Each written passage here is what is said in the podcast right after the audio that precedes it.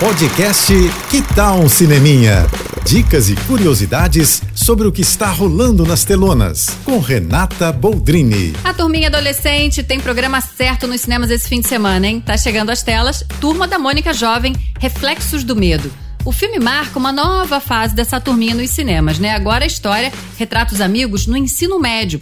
E eles vão ficar às voltas com situações misteriosas que acontecem na escola, principalmente depois de descobrirem que o Museu do Limoeiro vai ser leiloado.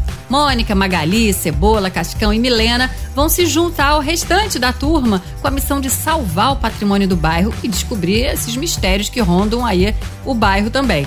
O filme traz toques sobrenaturais, traz vilão sinistro e traz bastante aventura. Mas, para falar da turma da Mônica Jovem, o elenco precisou ser todo renovado, para acompanhar também a idade dos personagens, né? E eles abraçaram muito bem os personagens, dão conta do recado ali bem direitinho. Mas também todos já têm experiência, né?